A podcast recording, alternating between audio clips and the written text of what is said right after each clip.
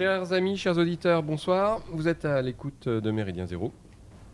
Donc la méridienne, euh, comme toutes les semaines, enfin si possible, chaque fois qu'on peut, ce qui n'est pas vrai tout le temps depuis quelques temps, mais euh, on, s'y emploie.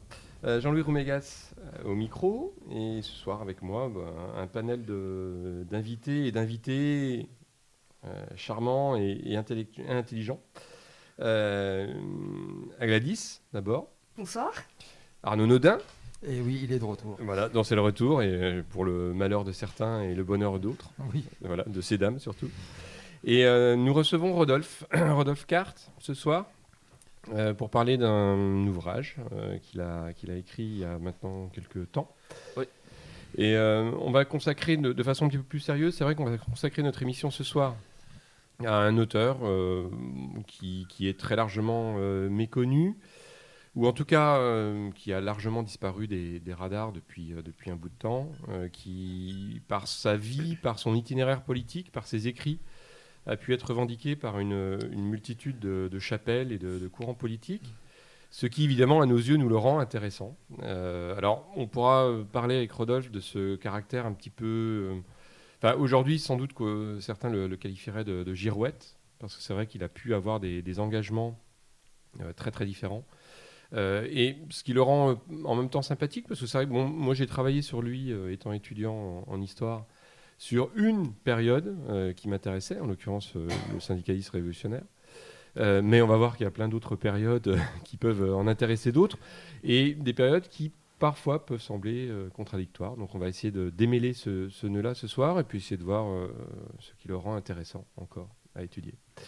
Euh, Gladys, je crois que tu, souhaitais, euh, enfin tu, avais préparé toute une introduction. Euh, alors, on va peut-être présenter notre invité déjà un peu plus en détail. Euh, bonsoir Rodolphe Card, bonsoir à tous. Alors, vous êtes originaire d'un petit village de Haute-Savoie. Vous êtes journaliste et collaborateur à la revue Éléments et Front Populaire. Vous avez sorti donc récemment votre premier essai intitulé Le révolutionnaire conservateur sur Georges Sorel, évidemment, aux éditions La Nouvelle Librairie. Vous publierez, il me semble, bientôt un nouvel ouvrage. vous nous en direz peut-être un mot si vous le souhaitez en, en, fin d'émission. Euh, pour démarrer cette émission, ce que je vous propose, c'est de faire euh, euh, une petite biographie rapide sur Georges Sorel. donc Georges Sorel déjà est né en 1847 à Cherbourg, dans une famille bourgeoise et enracinée. Il est mort en 1922 à Boulogne-sur-Seine. Euh, il connut donc deux guerres, le passage du Second Empire à la Troisième République. C'est quand même important de préciser, il a vécu sur euh, deux siècles. Euh, héritier de valeurs moralistes, de la rigueur et du travail bien fait, élève brillant et discipliné, il entrera à l'école de Polytechnique, puis poursuivra son cursus d'ingénieur aux ponts et chaussées. D'abord royaliste, maudissant le régime du Second Empire, il explique que les traditions françaises et le génie national nécessitent une réforme à la hauteur. C'est au cours de ses nombreuses missions professionnelles qu'il va peu à peu développer un profond dégoût de la vie bourgeoise. Sorel est un libre penseur que, l'on pourrait qualifier de conservateur et d'anti-moderne, tour à tour marxiste, nous allons le voir ensuite, révisionniste, syndicaliste révolutionnaire, nationaliste et même bolchevique. Il gardera cependant toute sa vie pour fondamentaux la morale, le droit et le social. Pour ses sources d'inspiration aussi diverses que variées, on peut citer notamment Proudhon, Marx, Bergson, Nietzsche également. Il publiera notamment les réflexions sur la violence, les illusions du progrès et la décomposition du marxisme en, 1908. Visionnaire, Sorel consacrera sa vie à la réorganisation à penser la réorganisation du capitalisme et essaiera de comprendre l'émergence des mouvements politiques et sociaux. Figure incontournable des penseurs antilibéraux de son époque, on peut citer Charles Maurras, Maurice Barrès. Il a inspiré et inspire encore de nombreux penseurs politiques, comme par exemple Georges Valois, Charles Péguy. Alors, pourquoi avez-vous choisi d'écrire sur Georges Sorel? Qu'est-ce qui a suscité votre intérêt euh, chez ce penseur? Alors, euh, tout d'abord, bah, euh, merci pour cette introduction euh, relativement exhaustive, mais qui nous remet bien le personnage dans son époque et donc dans son temps, notamment politique. Exactement. Et donc, oui, souvent à la droite, disons, radicale, la période, comme on en a parlé avant de cette émission, un peu sur laquelle on, on revient toujours, c'est l'entre-deux-guerres. Mais moi, euh, personnellement, je suis 19e et à mon avis, pour comprendre, entre guillemets, euh, la, reconfiguration euh, politique, historique, sociologique de l'Europe qu'on va connaître jusqu'à maintenant, même si bien évidemment il y a eu des, comment dire, des changements, des transformations, notamment dans les phénomènes sociaux, il faut à mon avis se, encore venir en amont et donc s'intéresser au 19e siècle. Ce 19e siècle, il est vraiment intéressant, bah, notamment sur plusieurs points. Bien évidemment, c'est le moment où on va, on va connaître au tout début la Révolution française, qui va ensuite, comment dire, égrener tout le long du 19e siècle, euh, en France notamment avec euh, la Révolution de 1830, mais aussi euh, le Printemps des peuples de 1848. Donc on a vraiment des, moments, à mon avis, très intéressants pour, pour comprendre notre époque, notamment aussi au point de vue technologique, technique. On a vraiment les sociétés qui commencent à se doter bah, de chemins de fer, donc l'appareil euh, développement du marché, de ce genre de choses, des échanges. On a aussi euh, des, des, des, innovations techniques comme l'installation petit à petit bah, du, euh, du, réseau électrique électrifié dans les, dans les villes. Ça, c'est des choses auxquelles on ne fait pas attention et parfois qu'on néglige un peu, mais à mon avis, elles sont vraiment capitales pour comprendre bah, justement comment les, les axes de pensée vont, enfin les courants de pensée vont se mettre en place. Et puis bien évidemment, ce 19e siècle, c'est le siècle qui va vivre dans l'ombre d'un grand homme, notamment en Europe, qui est Napoléon. C'est mm. le livre de Musset, euh, genre de choses, le développement du romantisme, tous ces courants, à mon avis, qui sont intéressants. Et donc Sorel va arriver euh, comme ça au milieu de ce 19e siècle, comme vous l'avez très bien dit en 1847, il va mourir en 1922. Et à mon avis, on a vraiment une, une période charnière, euh, vous l'avez très bien dit aussi, il va connaître le, le, Second Empire. Le Second Empire, là aussi, un des faits marquants du 19e siècle, c'est vraiment, euh, comment dire, euh, euh, l'irruption, l'ascension et l'affirmation d'une nouvelle élite en Europe, qui est bien sûr la, bourgeoisie. Alors, elle s'était construite et commençait à, s'immiscer et à avoir quelques velléités vis-à-vis notamment de l'aristocratie, mais au moment de la Révolution française et ensuite de tout ce 19e siècle, c'est là où elle va vraiment s'affirmer. Alors, par exemple, bah, le, moment emblématique, c'est aussi sous le Second Empire, quand on a Haussmann, c'est vraiment cette bourgeoisie triomphante. Et donc là, on a vraiment des changements, euh, notamment au niveau euh, sociologique, qui vont être intéressants et qui vont, euh, intéresser Sorel pour comprendre comment se joue et comment se mettent en place certains phénomènes. Et l'autre aussi euh, aspect intéressant et sur lequel euh, Sorel reviendra, dont nombre de penseurs comme par exemple Proudhon ou Marx, qui sont, comme vous l'avez très bien dit, s'émettent, c'est aussi bien évidemment l'irruption des mouvements de masse euh, ouvriers. Et justement, là aussi, Sorel va être un penseur de ces mouvements, notamment à travers le syndicalisme mhm. révolutionnaire. Mais on va voir aussi que ça va être un penseur qui va le penser, par exemple, quand ce mouvement va, comment dire, s'imbriquer d'une manière assez, assez spéciale en Italie avec le mouvement fasciste mhm. et aussi chez Lénine avec bien sûr les bolcheviks. Donc voilà, Sorel, c'est vraiment quelqu'un qui est un penseur de son temps et à mon avis qui a, qui a comment dire, qui a mis le doigt sur des choses qui sont bien évidemment réactualisées, notamment le syndicalisme révolutionnaire qui a pu rien avoir avec le notre syndicalisme qu'on connaît aujourd'hui, mais en tout cas qui a eu certaines, oui voilà, des, intuitions qui sont à mon avis intéressantes, par exemple sur la violence, sur le mythe mobilisateur. Je pense qu'on y reviendra dans, notre émission. Oui, oui, tout à fait. Alors euh, vous avez intitulé justement votre livre Le révolutionnaire conservateur. Euh, ça peut paraître un peu paradoxal. Est-ce que vous pouvez nous expliquer euh, en quoi il était à la fois révolutionnaire et conservateur, justement Comment il est arrivé à ce syndicalisme? Qu'est-ce qui l'a poussé à, ça? Et, quelle posture il prenait à l'époque par rapport à tout ça? Bah, pour euh, vous expliquer un peu cette opposition, euh, qui sont des mots, on pourrait dire, antinomiques, j'aime bien le couple, justement, et je reviens dans mon livre sur cette, euh, oui, ce couple, voilà, un peu, un peu de haine, qui est, entre guillemets, Marx et, et Proudhon, c'est la relation Marx-Proudhon. Et même dans leur, dans leur relation, Marx et Proudhon été des gens qui se sont cherchés, qui se sont souvent opposés. C'est la fameuse réponse de Marx, Misère de la philosophie, qui suivait le livre de, de Proudhon, Philosophie de la misère. Marx a essayé d'arrimer Proudhon à son mouvement, et notamment à l'international. Proudhon lui a, lui a répondu par une fin de non-recevoir, et ça s'est très mal passé entre les deux. Et donc, euh, concernant le, côté conservateur, j'aime bien un livre de, de Proudhon qui s'appelle La pornocratie. Et par exemple, on voit dans ce livre que Proudhon a une, a une considération et en tout cas une vision de la famille qui est, absolument conservatrice et qui est aux antipodes de, ce qu'on peut connaître aujourd'hui. Mm. Euh, à l'époque, euh, Proudhon, il a cette vision euh, qu'on qualifie de néo-romane, c'est-à-dire qu'avec le développement du capitalisme, de la société de marché, de la bourgeoisie, il voit vraiment qu'il y a une reconfiguration aussi au niveau des relations entre hommes et femmes.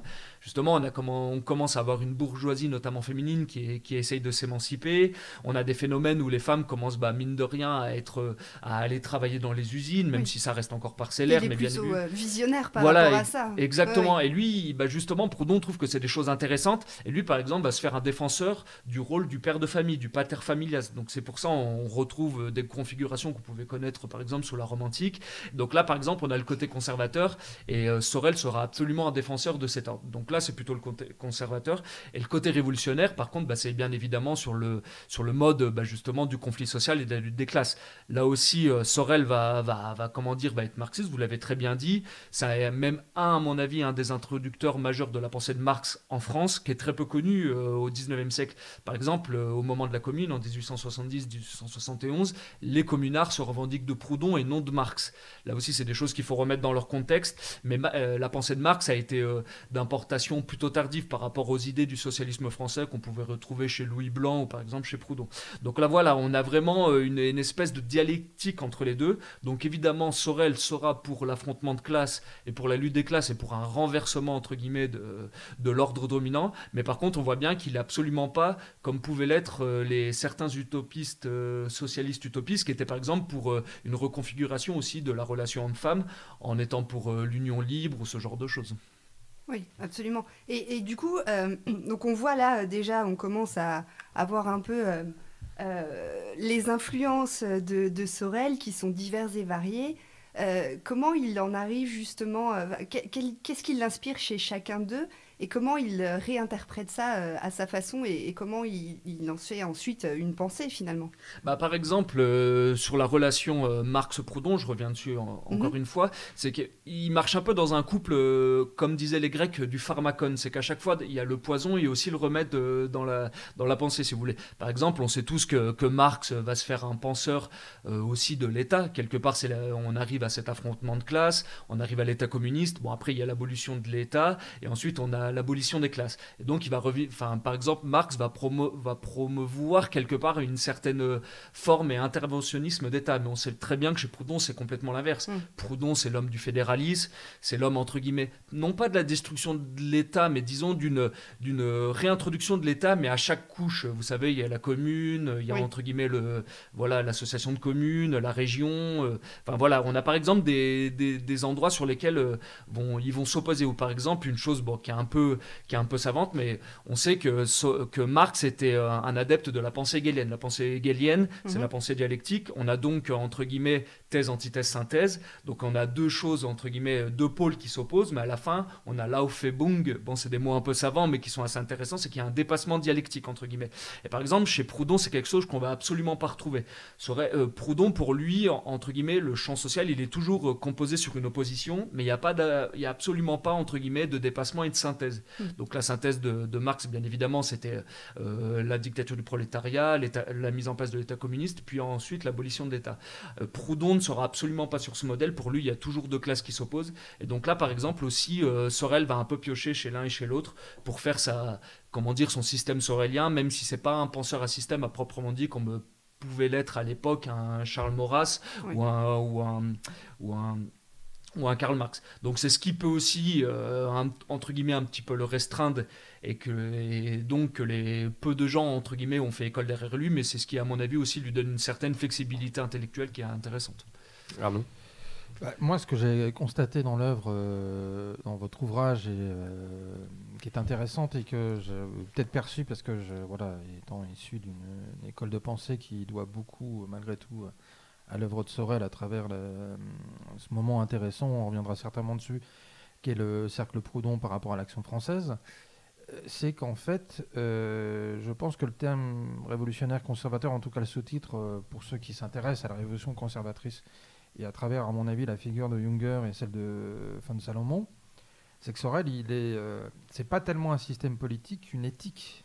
Si on voit sa conception justement de la lutte des classes et ce qu'il attend du socialisme, en fait, c'est plutôt une œuvre de régénération morale contre une certaine, euh, je dirais, affaiblissement, je dirais pas décadence, mais on n'en est pas loin, qu'est la bourgeoisie.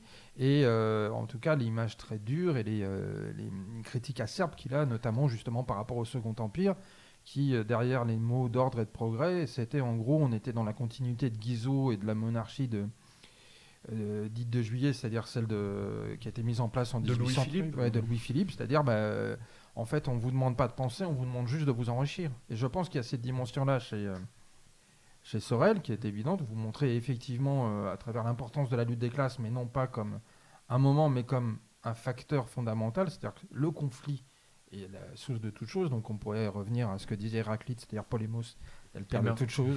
mais on est dans cette logique-là. Oui, hein. tout à fait. Il y a un côté pré-socratique intéressant dans euh, Sorel et on est plus du domaine d'une éthique, voire d'un ethos qu'un système politique que pourrait euh, définir euh, Marx.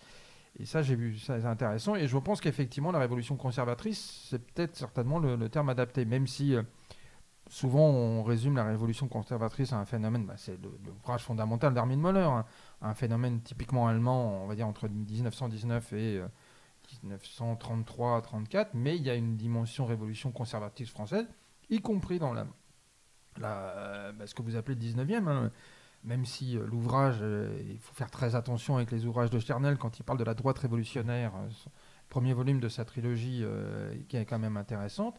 Et même on peut considérer que les non-conformistes des années 30, c'est-à-dire des gens autour de la... Même s'il y a des figures très éclatées, il y a une part de révolution conservatrice aussi en France. Mais il y a ce, côté très éclaté, je trouve que de fait, alors bon, Sorel est tout seul, mais il, il, le reproduit en, lui-même euh, sur, sur ses choix euh, très, très divers et les, dominantes qu'il a pu avoir, les périodes.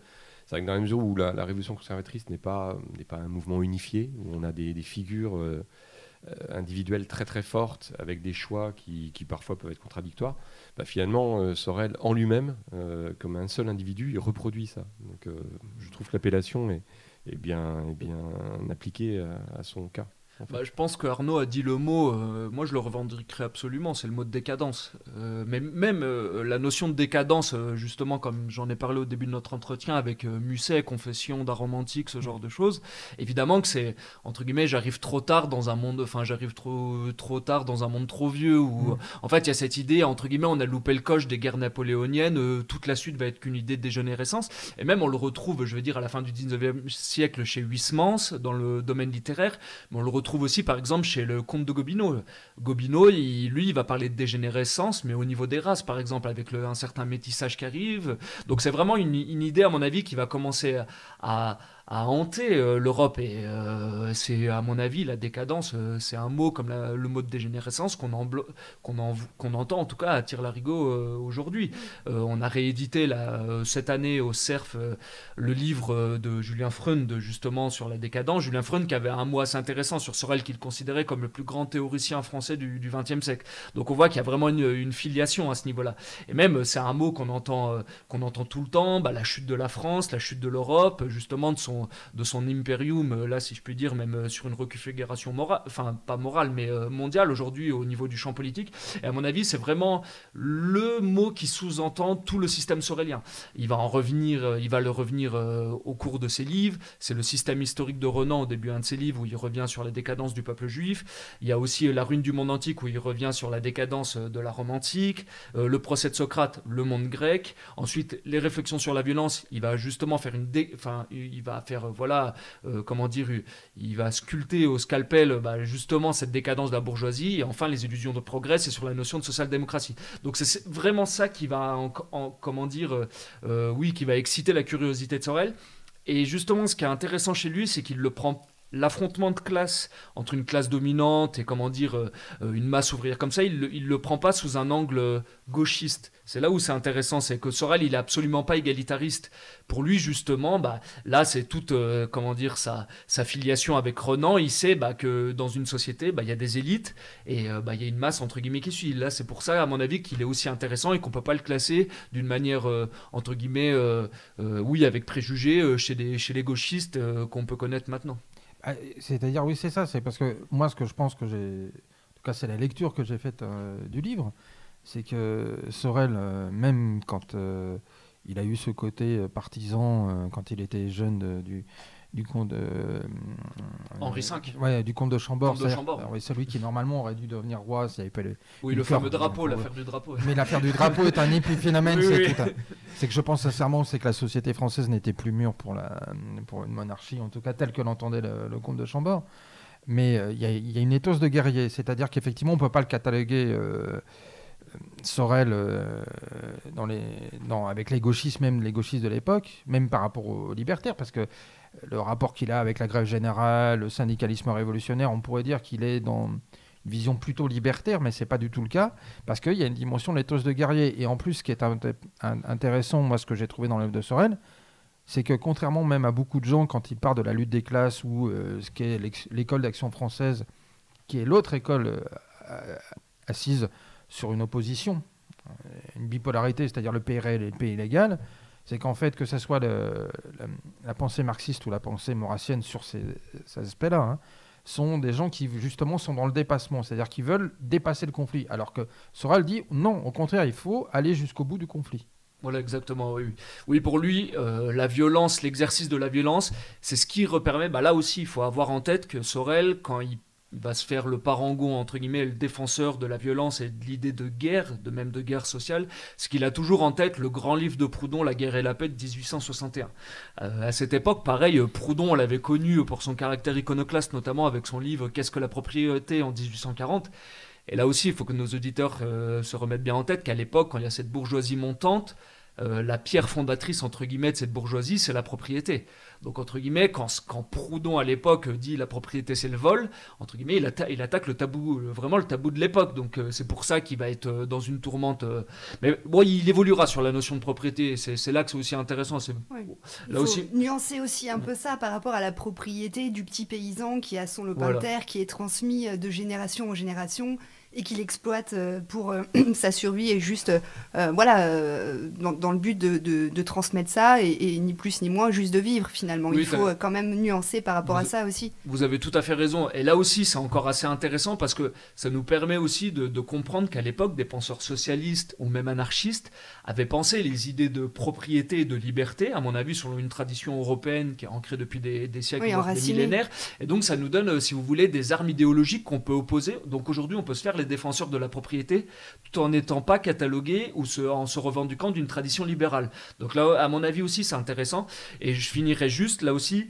Euh, euh, moi, je suis assez partisan de, la vision de Michia sur l'époque. À l'époque, le 19e siècle, il n'est pas, euh, comment dire, construit autour d'une élaboration verticale, euh, d'une opposition droite-gauche. Si vous voulez, on a trois couleurs majoritaires sur, sur, sur, le spectre politique. On a, on a tout d'abord les blancs, donc là, ça parlera peut-être un peu plus à Arnaud. Tout à fait. donc là, on va retrouver. Mais on parle pas, c'est pas la couleur ethnique, hein, c'est vraiment le, drapeau blanc avec tout ce que ça C'est les défenseurs de l'ancien régime, c'est Bonald, c'est avant c'est Bonner, c'est Chateaubriand. C'est Joseph de Maistre. Euh, voilà, donc des, vraiment des immenses penseurs, et même les catholiques sociaux, euh, Albert Demain, genre de choses. Ou Berrier, ou même La Tour du Pin. Qu'il faut absolument reconnaître, à mon mmh. avis, et qu'il faut relire, parce qu'il y a Ernest Hello aussi, mmh. euh, qui sera un très grand penseur. Et donc, ensuite, on a les Bleus. Alors, eux, ça va être les libéraux, mais ça va être aussi ce qu'on appelle de gauche. Mmh. Ça va être, bah, justement, vous l'avez très bien mentionné, Arnaud, c'est Guizot, c'est ceux qui vont, être, qui vont se revendiquer de l'héritage de la Révolution, mais aussi, comment dire, bah, des, des, d'un système plutôt libéral. Donc, pour l'économie de marché, ce genre de choses. Oui, c'est des gens qui sont plus proches, on va dire, dans l'esprit de, des premiers temps de la Révolution, c'est-à-dire de 1789, on va dire, jusqu'à 1790, contrairement aux Rouges, qui eux sont dans la continuité de 1793. Et effectivement, on peut parler de, de Guizot, mais on peut parler aussi du jeune tiers, c'est-à-dire celui qui va faire euh, fusiller les communards euh, au départ, quand il est euh, bah, sous la, la, Restauration et même sous la monarchie de Juillet, appartient à ce courant libéral qui, allez, qui, on peut dire, est la gauche de l'époque. Exactement. Et donc, le, la dernière couleur, ce sont donc les rouges. Donc là, ils sont différents de la gauche, et c'est vrai que que ce soit chez Marx, chez Proudhon, chez Sorel, ils se revendiqueront jamais comme hommes de gauche. Donc là, aujourd'hui, euh, grande différence avec, euh, avec nos jours, avec euh, notre époque actuelle. Et donc là, on va retrouver bah, les socialistes, les anarchistes, quelques libertaires. Mais donc, on voit bien que bah, sur cette tripartition, bah, à mon avis, on a déjà par exemple un matériel politique beaucoup plus intéressant et beaucoup plus fourni que notre époque. Aujourd'hui, la première chose, quand on demande à quelqu'un ses idées, il nous dit soit il est de gauche, soit il est de droite. En plus, c'est souvent de manière caturale parce que c'est sans aucun recul, entre guillemets, euh, critique. Euh, par exemple, ceux qui vont se revendiquer de la nation au début du 19e siècle, bah, c'est souvent euh, les bleus, entre guillemets, les libéraux. Ah oui, alors que les blancs, si on prend l'école contre-révolutionnaire originelle, elle est elle est pour la patrie, mais contre la nation. Euh, c'est-à-dire qu'elle considère qu'il faut, on peut pas distinguer la figure de roi de la figure de la nation. Voilà, exactement. la nation n'est pas un concept autonome en soi. Et la grande différence, c'est euh, ça va être l'œuvre de Maurras pour que justement euh, faire coïncider la nation et la contre-révolution. Mais les contre-révolutionnaires originels, c'est-à-dire les gens, effectivement, même les gens qui avaient lu Burke, mais surtout qui ont lu bah, Bonal, Blanc de Saint-Bonnet, Mestre et les autres, l'idée de nation, c'était pour eux, bah, c'était les Jacobins. Voilà, exactement. Donc voilà, je pense que là, on a, on a bien redressé le panorama de l'époque pour essayer de comprendre, à mon avis, euh, voilà, les choses qui ont pu amener euh, Sorel à penser et à prendre certaines positions, comme on va peut-être y revenir dans l'entretien ensuite. Oui, absolument. Alors, euh, on peut peut-être revenir, on en a parlé assez rapidement, mais on peut peut-être revenir dessus parce que c'est quand même une notion importante. son bouquin, Les réflexions sur la violence. Alors évidemment, il faut comprendre ce que Sorel veut dire euh, par là, nuancer encore une fois, il ne fait pas l'apologie de la violence en tant que telle. Euh, est-ce que vous pouvez nous, décrypter quelle est sa vision justement de la violence euh, par rapport à, toutes les notions de mythe, de d'héroïsme, etc. Bah Arnaud l'a déjà esquissé, il y a vraiment cette idée, entre guillemets, de faire apparaître une scission qui doit ensuite déboucher sur une sécession. Donc là, euh, vraiment, euh, il y a vraiment cette idée bah, d'avoir euh, deux blocs l'un contre l'autre. Mais disons que l'imaginaire de Sorel à l'époque, c'est un peu la guerre en dentelle qu'on pouvait retrouver au moment des guerres napoléoniennes. Là, je pense par exemple, sans évoquer les événements récents qu'on peut connaître, par exemple, euh, euh, sur le conflit israélo-palestinien, mhm. c'est qu'à l'époque, euh, Sorel n'avait pas imaginé qu'on pouvait déboucher sur des configurations type partisane, comme a pu l'esquisser aussi Carl Schmitt plus tard. Donc là, bon, pareil, remettons-le dans son contexte, parce que Sorel, bah, vous l'avez très bien dit, au moment de la guerre, c'est là où doivent se déployer bah, les vertus morales, les vertus entre guillemets où on s'oppose l'un à l'autre, mais le visage découvert. Donc bon, aujourd'hui, que bon, c'est beaucoup plus compliqué entre guillemets, ça a beaucoup changé ces notions. Oui, et puis comme euh, vous dites à, raison sur les, guerres en antenne, quoique déjà la révolution française, on pourrait se poser des questions, mais c'est un, épiphénomène, parce que même on reste encore à, cette configuration-là, y compris avec la guerre de 70, c'est que les populations civiles, c'est ce qu'on dit depuis les guerres de, la guerre de 30 ans et donc les traités euh, dits de Westphalie, c'est que les populations civiles ne sont plus du tout en dehors, impliquées, imbriquées dans les conflits. Et, sauf que, bah, on le voit effectivement maintenant, les populations civiles sont l'une des données de la guerre, sont même parfois la donnée la plus importante de la guerre. Et puis même, euh, je pense que cette vision qu'a eu Sorel de la violence au moment où il a écrit, et je pense que c'est très important ce que vous dites depuis le début de l'entretien, Rodolphe, de toujours rappeler à quel moment il l'a écrit et dans quel contexte il a écrit, c'est qu'il n'avait pas encore eu bah, l'image de ce qu'a été la révolution d'octobre avec les bolcheviks. Voilà, exactement. Oui, il n'a pas connu non plus euh, la marche sur Rome euh, des fascistes. Donc là, pareil, on pourra aussi y revenir, ce qui est assez intéressant. Mais aussi, là où, à mon avis, euh, Sorel, il est marxiste. Donc il sait très bien que dans une époque dominante, enfin dans une époque, quand il y a une classe dominante, il y a aussi un système de valeurs et axiologique de la classe dominante qui l'entoure. Et que ce système, bah, souvent, il est là pour euh, légitimer ou entre guillemets, bah, à ce que le, à, poursuivre entre guillemets la configuration sociale qui permet d'avoir euh, bah, cette hiérarchie, si vous voulez. Donc pareil, la Sorel, en tant que, bon marxiste, il va se dire bon bah quelles sont les valeurs? Donc au début, on a pu parler par exemple, enfin on pourra aussi évoquer l'idéologie du progrès, mais l'autre aspect aussi intéressant, bah, c'est bien évidemment la notion de violence. La notion de violence, pourtant, elle court aussi tout au long de l'histoire euh, européenne, si je puis dire. Par exemple, c'est un des, textes fondateurs de l'Europe, c'est bien évidemment l'Iliade. Et au moment de l'Iliade, bah, justement, quand, euh, euh, Achille se fait forger son, son bouclier par Héphaïstos. Mais bien évidemment, sur, le, sur une des franges du bouclier, il y, a cette notion, il y a cette cité en harmonie où tout le monde s'entend, un espèce d'ordre naturel. Mais en dessous, il y a aussi euh, bah, l'idée du conflit, ce genre de choses. Et par exemple, Fustel de Coulanges, qui était euh, l'intellectuel, enfin entre guillemets, dont se revendiquait bah, l'action française, Fustel de Coulanges avait une, avec, Avec la cité antique notamment. Voilà, et il disait très bien que bah, justement, l'idée de conflit social et même de stasis, c'est le mot grec pour dire le conflit intérieur, il est présent dès le départ. Mmh.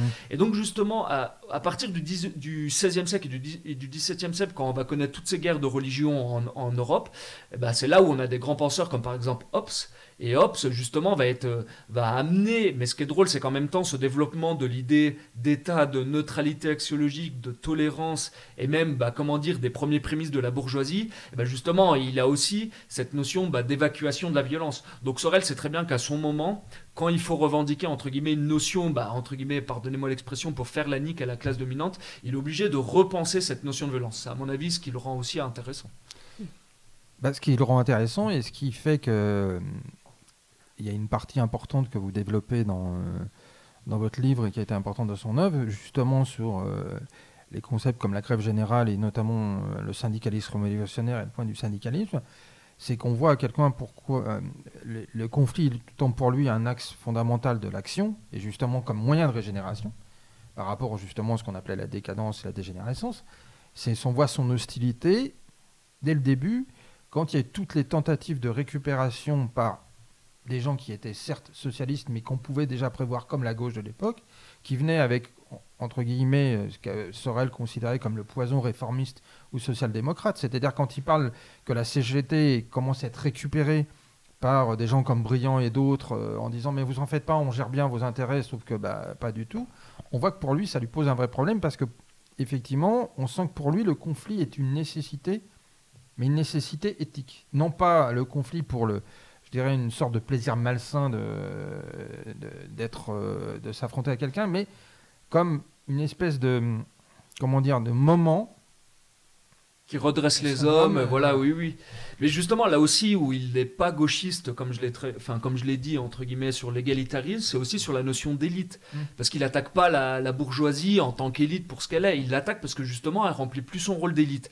Là, à mon avis aussi, c'est très important. Et là, on peut même faire un parallèle avec le général de Gaulle. Le général mm. de Gaulle, euh, après la Seconde Guerre mondiale, il s'est rendu compte qu'entre guillemets la bourgeoisie a collaboré, qu'elle s'est couchée. Donc il avait dit c'est très bien. Bon, il peut pas promouvoir une, une révolution violente comme on pouvait le faire au 19e siècle, mais entre guillemets la révolution sociale qu'il essaie de mettre en place, c'est le système de la participation. Mmh. Où on se dit qu'on va entre guillemets prendre l'ouvrier, la classe moyenne et le mettre justement dans la participation dans, dans, dans l'entreprise pour euh, avoir un renversement quelque part des élites. Donc là aussi, c'est à mon avis un aspect intéressant de, Sorel, c'est que même sur ce point-là, il est absolument pas gauchiste. Donc là, c'est pas une, il est absolument pas pour le misérabilisme. Chez lui, il y a aucun mythe du bon ouvrier comme pouvait y avoir un mythe du bon sauvage chez Rousseau. Donc là, à mon avis, c'est voilà, c'est ce qui lui donne une perspective qui est, qui est assez intéressante.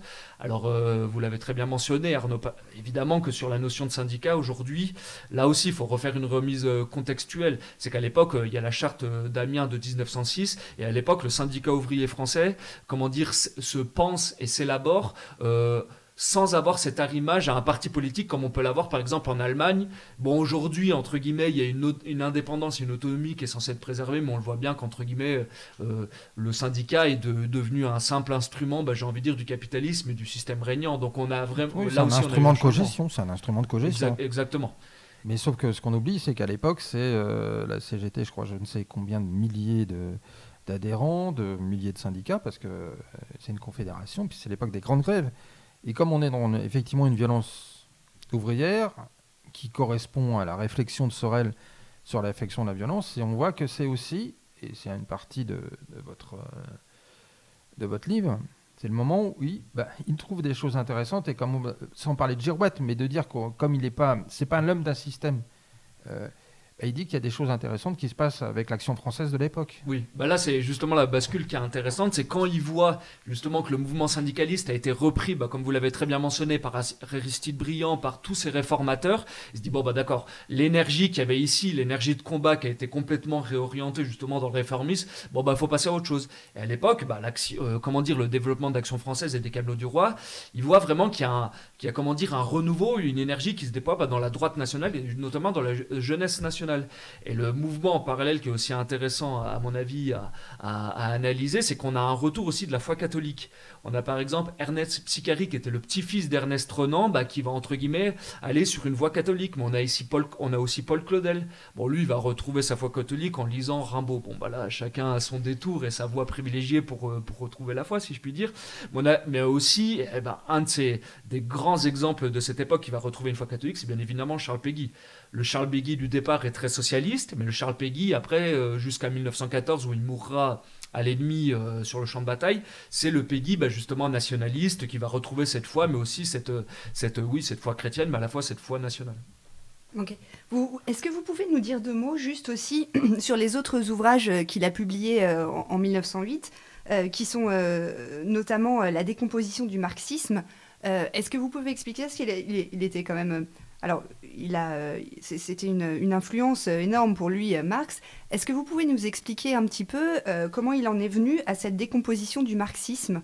Bah là, on va revenir un peu sur euh, tous les sujets qu'on a abordés. C'est que euh, Sorel, entre guillemets, quand il est marxiste, très marxiste à la base, il va soutenir le mouvement révisionniste qui, euh, a été lancé, entre guillemets, en Allemagne par Bernstein. Le mouvement révisionniste du marxiste, c'était, entre guillemets, pour s'opposer aux lois historiques, justement, que supposait, entre guillemets, le matérialisme historique. Le matérialisme historique, pour faire très simple, entre guillemets, c'est, c'est entre guillemets, une esquisse des lois historiques qui devait, entre guillemets, qui, supposait que, bon, à la base, avec euh, notamment la théorie de la plus-value, ce genre de choses. C'est le sens de l'histoire au sens marxiste du thème. Voilà, c'est vraiment, entre guillemets, une vision euh, eschatologique, si je puis dire. C'est qu'il y a, il y a des, des, événements qui vont s'enchaîner comme ça, et donc on va arriver, bah, comme je vous l'ai dit au début de notre entretien, à la dictature euh, du prolétariat, à l'État communiste, à l'abolition de l'État communiste, à l'abolition des classes. Sorel, il va refuser, entre guillemets, ce, cet aspect de la vision bah, du combat social, parce qu'il se dit, oui, ben, il y a un mouvement un peu, comment dire, passif. Alors, comme on l'a très bien dit, et je pense que nos, auditeurs l'ont compris, euh, Sorel, il revient toujours sur le, sur le, comment dire, sur un logiciel euh, actif de mise en action, de violence. Donc voilà, c'est justement sur ces oppositions qui va, sur lesquelles il va revenir, mm. notamment par rapport euh, à Marx. Il va se dire, bon, bah, c'est un, un, évidemment que c'est un système intéressant, mais justement, il est à dépasser, notamment sur cet angle. Il faut, entre guillemets, promouvoir. Donc là, c'est un de ses autres maîtres qui est, qui est Henri Bergson, mm. qui, qui, va, comment dire, qui va, qui va revenir sur des notions euh, bah, d'irrationalisme, d'élan vital, de ce genre de choses. Et donc, il dit, oui, bah, les, les peuples et, entre guillemets, les populations sont aussi meus par, bah, par des affects, par des émotions. Il faut aussi comprendre qu'à l'époque, en 1895, il y a le livre, euh, le fameux livre de Gustave Le Bon, euh, Psychologie des foules, qui va sortir. On a aussi tout un mouvement de la sociologie française, dont Gabriel Tat, qui va revenir sur ces notions, entre guillemets, bah, d'aspect irrationnel, justement, dans les foules et dans les comportements des humains, qui vont, à mon avis, permettre ce pas d'écart de la, de la pensée sorélienne, justement, sur le déterminisme et le monocausalisme, un peu sur l'aspect social de, de Marx. Bah, on, peut, on peut là, pour le coup, recontextualiser aussi. C'est vrai que le révisionnisme en Allemagne, il on parle bien du révisionnisme marxiste, hein, parce que, marxiste. pour éviter toute confusion. Euh. C'est vrai. Il s'impose aussi du, fait que le, les, militants socialistes allemands constatent que l'État ne s'effondre pas, le capitalisme ne s'effondre pas, et même que par la lutte, et par euh, un paradoxe de l'histoire, hein, puisque c'est Bismarck qui, fait avancer euh, les, lois sociales, il y, a, des choses à gagner en termes de, prospérité et d'amélioration des, des, conditions de vie. Et donc c'est vrai que bah, vous le dites, hein, ce côté euh, très fataliste, en fait, très déterminé mm. euh, du, système capitalisme devant s'effondrer de, lui-même euh, de par ses contradictions. Bah, après 20 ans, 30 ans, 40 ans, 50 ans capitalistes, les, socialistes allemands au début du XXe siècle se rendent compte que bah, non, ça ne marche pas. Et que donc, peut-être qu'il y a quand même des. Au final, il y aura peut-être en effet un, effondrement, un affrontement mais qu'en attendant, euh, il y, a des choses à, y a des choses à gagner. Donc euh, c'est vrai que, bon, d'un côté, ça, évacue le conflit, et en même temps, ça montre bien que le, marxisme n'est pas un, système euh, définitif, on va dire, qu'il y a sans doute en effet des, choses à, réaffirmer par rapport à un déterminisme qui, ne fonctionne pas. bien sûr, bien sûr. Mais moi, ce que, ce que, ce que ça m'indique aussi, cette réflexion qu'a Sorel par rapport à la suite des, des révisionnistes euh, allemands euh, quant à la question du marxisme, on a l'impression que c'est une préfiguration aussi de l'œuvre de Gramsci. C'est-à-dire sur le marxisme hétérodoxe de Gramsci, mmh. où en fait il dit, euh, ben, parce que c'est aussi un marxisme antidéterminisme. C'est-à-dire tout le travail qu'il fait, en fait, ben, ce qu'on a appelé le gramscisme, c'est-à-dire tout le travail culturel, métapolitique, mais en sens d'influence, avec une, bien entendu une finalité politique, parce que c'est une finalité révolutionnaire, ben, on peut dire que Gramsci et Sorel, quand on parle justement de figures qui ont euh, de gauche mais qui sont pris par euh, de manière très large la révolution conservatrice, ben, il y a à la fois et Sorel et Gramsci, même s'ils n'ont pas été contemporains, mais on peut dire que dans une certaine mesure, leurs deux visions euh, hétérodoxes du marxisme peuvent s'articuler. Bien sûr, oui, oui, ça va ensemble. Bah, ce qui est intéressant euh, chez, euh, chez Gramsci, que je connais un peu moins, c'est la notion de seconde peau aussi. Mm. Gramsci a très bien analysé que justement l'État il y a aussi, comment dire, cette seconde peau qui est euh, l'État bah, qui, est, qui, qui, est, composé par les médias, par euh, justement euh, les institutions, mais qui sont aussi juridiques, ce genre de choses. Donc oui, bien évidemment, Gramsci apporte aussi cette profondeur d'analyse, mais Gramsci est un lecteur de Sorel. C'est là aussi où c'est assez intéressant à mon avis. Comme quoi, il a vraiment été lu par tout le monde. Hein. Ouais, ouais c'est vrai. Après, c'est aussi une époque où on lisait beaucoup plus. Hein. Oui, Une époque bénie. oui, mais en plus, cette remarque qui est un peu anodine, je, trouve qu'elle est, qu'elle est très profonde. C'est qu'à l'époque, les penseurs du 19e, c'est peut-être les derniers penseurs européens. Bon, déjà, ils avaient une culture européenne. Donc, ils lisaient tout entre guillemets, que ce soit les Italiens, les Allemands, les Français, les Anglais, même un peu les Américains aussi, qui commençaient à produire des, des penseurs assez intéressants. Mais aussi, comment dire, c'était des penseurs bah, qui avaient ce, cette base universitaire aujourd'hui qui s'est largement détricotée, c'est qu'ils ah, bah, avaient tous lu euh, l'Iliade, les Grecs, les Antiques, et puis bah, ils, connaissaient tous aussi l'Ancien et le Nouveau Testament. Oui, ils avaient des fondamentaux euh, communs et bah, sur lesquels ils pouvaient euh, partir de base pour, développer leur pensée, ce qu'on a plus aujourd'hui. Bah, c'est ça, même si mm. c'était des bouffeurs de curés, entre guillemets, et eh ben, il pouvait y avoir des, des, des, des, ponts. Et par exemple, moi, cette relation que je trouve assez touchante, c'est celle par exemple de Jaurès et de Barès. Aujourd'hui, c'est des choses, entre guillemets, si on devait placer euh, deux personnes sur l'échiquier politique euh, à ces endroits-là, ils auraient absolument rien à se dire. Mais à l'époque, il y avait quand même ce fond général culturel qui leur permettait d'avoir ce dialogue, alors souvent pour s'écharper. Et là aussi, je pense que c'est une chose qui est assez délétère et qui est catastrophique à mon avis, c'est qu'on n'a même plus ces éléments de base qui nous permettent d'avoir des, dialogues. communes, oui. Bah oui, c'est qu'aujourd'hui, on a deux, deux, deux, trains à 100 à l'heure qui, qui, se rencontrent. Euh, entre guillemets, il n'y a vraiment plus aucun échange. Les bases sont de plus en plus, euh, euh, comment dire, lointaines et, éclatées. Ne serait-ce qu'aussi bah, avec toutes ces populations qui viennent bah, de, comment dire, d'espaces et de civilisations de cultures bah, différentes. voilà, exactement. Mm. Euh, c'est pour ça aujourd'hui on a des différences de langage là-dessus et qui seront difficilement euh, reconnectables. Oui, le dialogue est d'autant plus difficile, même si on n'est pas d'accord et qu'on a des points de vue différents, ça n'empêche pas quand même de les confronter, de dialoguer et d'en sortir quelque chose de constructif, ce qui est effectivement beaucoup plus difficile difficile aujourd'hui. Euh, je voudrais revenir juste euh, sur une chose. Euh, Freund, qui est donc un de ses biographes, vous confirmez, disait que Sorel était... C'est Michael Freund. Par contre, c'est un, Allemand et c'est pas Julien Freund le français. Enfin, Alors, d'accord, donc c'est pour ça que je vous demande, parce que j'étais ah voilà, pas sûre. Alors, le, il avait aussi cette phrase, comme quoi il était le plus grand théoricien politique français depuis la fin du 19e siècle. Est-ce que vous vous partagez totalement ce point de vue-là ou est-ce que vous émettez quand même quelques critiques, quelques limites à la pensée de Sorel? Est-ce que vous pouvez partager ça avec nous éventuellement? Euh, Peut-être moi, une aporie euh, chez Sorel. Euh, ce qui est marrant, c'est que dans votre introduction, vous avez mentionné que c'était un homme enraciné, ce qui est vrai. Mhm. Sa famille est enracinée, son grand-père été généraux euh, sous Napoléon, s'est opposé à, Hugo d'une manière assez, assez, drôle à mon avis. Mais par contre, euh, il y a un de ses commentateurs qui, qui, va le qualifier de philosophe pur. Et là, je trouve ça que c'est intéressant, c'est que Sorel se revendiquera absolument pas du terroir de leur enseignement, ce genre de choses.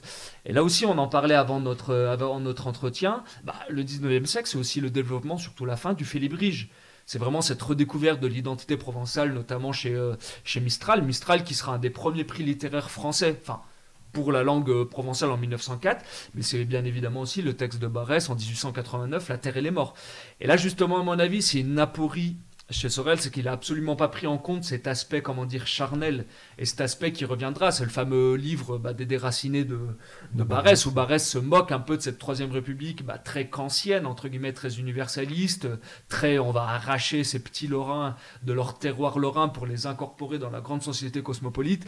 Sorel, il est un petit peu là-dedans, et par exemple, un de ses introducteurs, notamment en Allemagne, qui sera Karl Schmitt, lui dira, enfin, reconnaîtra que c'est une de ses apories, justement, et c'est cette synthèse que réussira très bien, à mon avis, le fascisme qui est bah, justement de relier le côté social mais aussi le côté national, qui va à mon avis euh, produire entre guillemets ces engouements euh, qu'on a connus par exemple en, en, Italie, mais que Sorel avait absolument pas compris cet aspect encore euh, important de, la patrie charnelle et de la nation. Bah, c'est aussi parce que je pense que moi ce que j'ai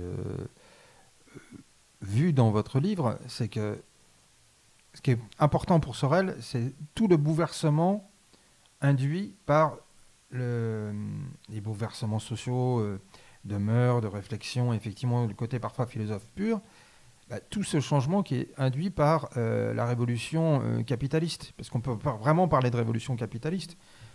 on ne passe pas à une évolution économique. C'est-à-dire que le capitalisme est un tel bouleversement, et y compris bah, sur le rapport le temps et les distances. Le chemin de fer, ça change complètement la nature de, des transports et du rapport qu'on a sur la question de la proximité.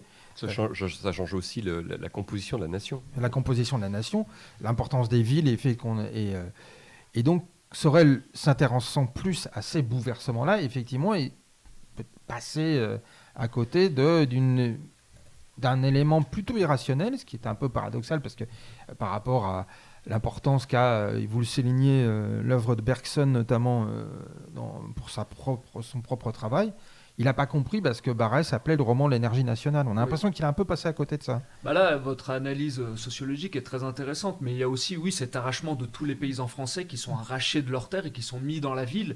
Mais là, c'est même quelque chose, par exemple, je lisais le dernier euh, livre de, Jean-Luc Mélenchon, parce que moi, ça m'intéresse, justement. Et c'est vrai que euh, Jean-Luc Mélenchon, par exemple, se fait un promoteur bah, de la ville, de l'arrachement. Et ça m'avait évoqué aussi, pareil, il y a eu quelques mois, un reportage de Mélenchon où il faisait des de, de, partisans de la LFI et c'était assez intéressant parce qu'à un moment il revenait sur un, sur un couple qui, était revenu à la campagne donc avait un mode de vie bah, relativement enraciné. Ce qui est drôle, c'est qu'on voyait, ils avaient leur petite maison, le mec coupait le bois, euh, la femme bah, s'occupait du gamin. Et très euh, folkish, quoi. Bah ouais, ouais. Et, et, et, justement, Mélenchon a eu cette réflexion, à mon avis, assez intéressante en disant c'est très bien ce mode de vie, mais c'est entre guillemets pas le prochain et c'est pas l'avènement, parce qu'évidemment, le monde de la ville pour Mélenchon, c'est le monde du métissage. Donc vous voyez, on voit vraiment, et, justement, cet affrontement entre les ouvriers. La créolisation. Voilà, la créolisation. ce terme merveilleux. Et on voit très. Parce que je pense que Mélenchon sait pertinemment que, par exemple, si on revient sur des modèles écologistes, c'est des modèles écologistes aussi, aussi au niveau de la composition des peuples, de l'enracinement.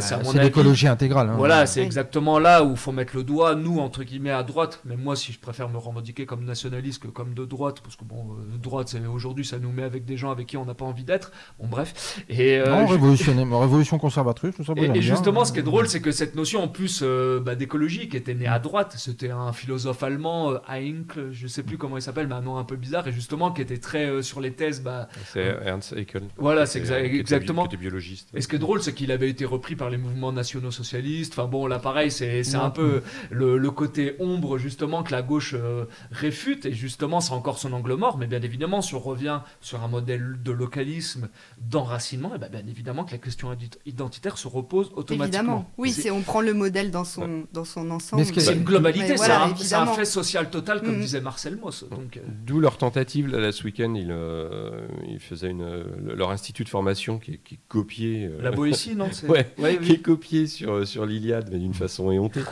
Euh, tenait un, colloque sur, sur l'extrême droite. C'est quand même une, grosse partie de leur activité. Hein. on les euh, obsède vraiment, je pense, 7 euh, jours sur 7, 24 heures sur 24. Hein. Il y avait une intervention justement sur l'écologie d'une doctorante. Qui, qui, disait bah, oui en fait le, le localisme de l'extrême droite en fait, il, euh, bon, bah, en effet, il, exclut forcément. C'est pour ça que nous, on ne parlera pas de localisme, on parlera plutôt d'un localisme de, l'habitation. Un jargon, euh, par ailleurs, bah, alors je vois bien ce qu'ils mettent derrière, hein, parce que tout, le travail des géographes, et des géographes de gauche en particulier, c'est de travailler là-dessus.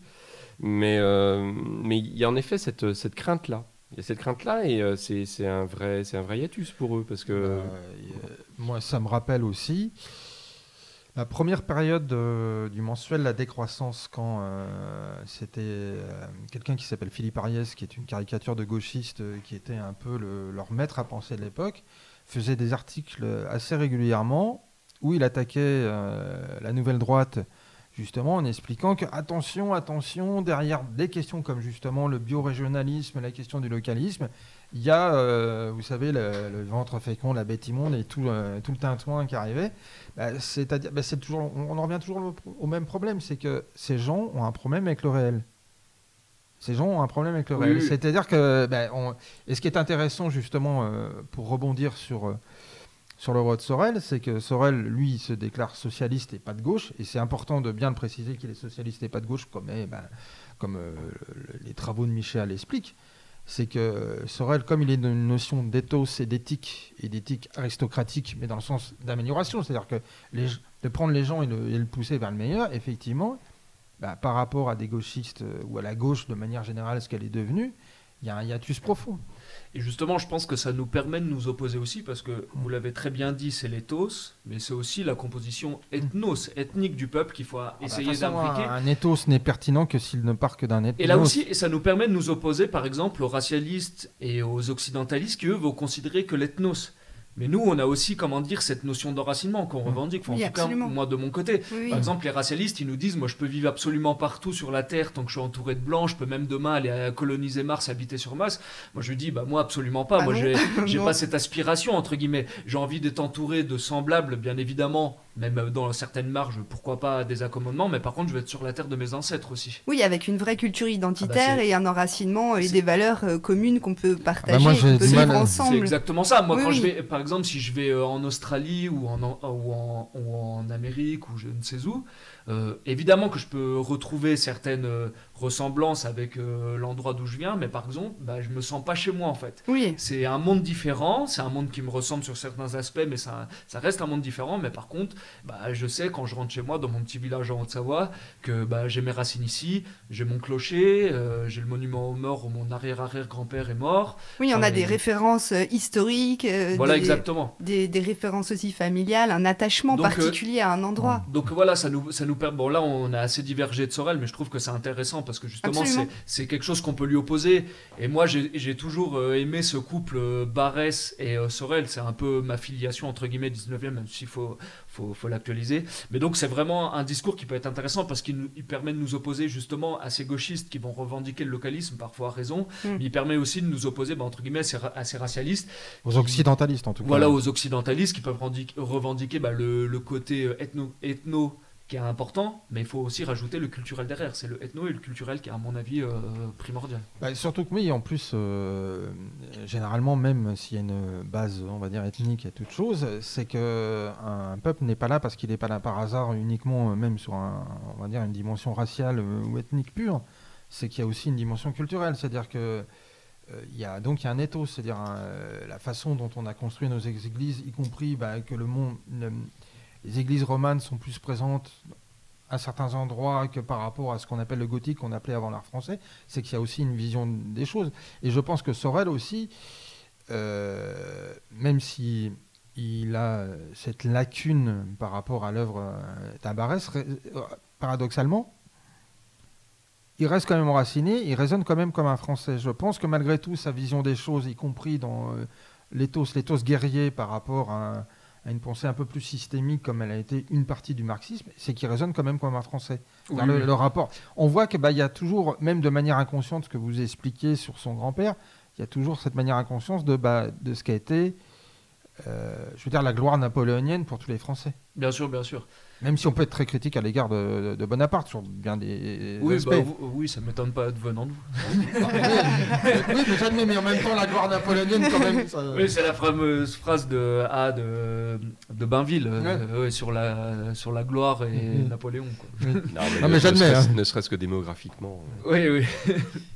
Mais on peut peut-être aussi faire ce lien justement avec Sorel et quand on parlait euh, justement de cet enracinement et aujourd'hui des populations qui peuvent se remettre à vivre comme ça dans des petits villages, à essayer d'être en autosuffisance ou euh, en tout cas d'être proche de ses racines euh, et proche de la nature.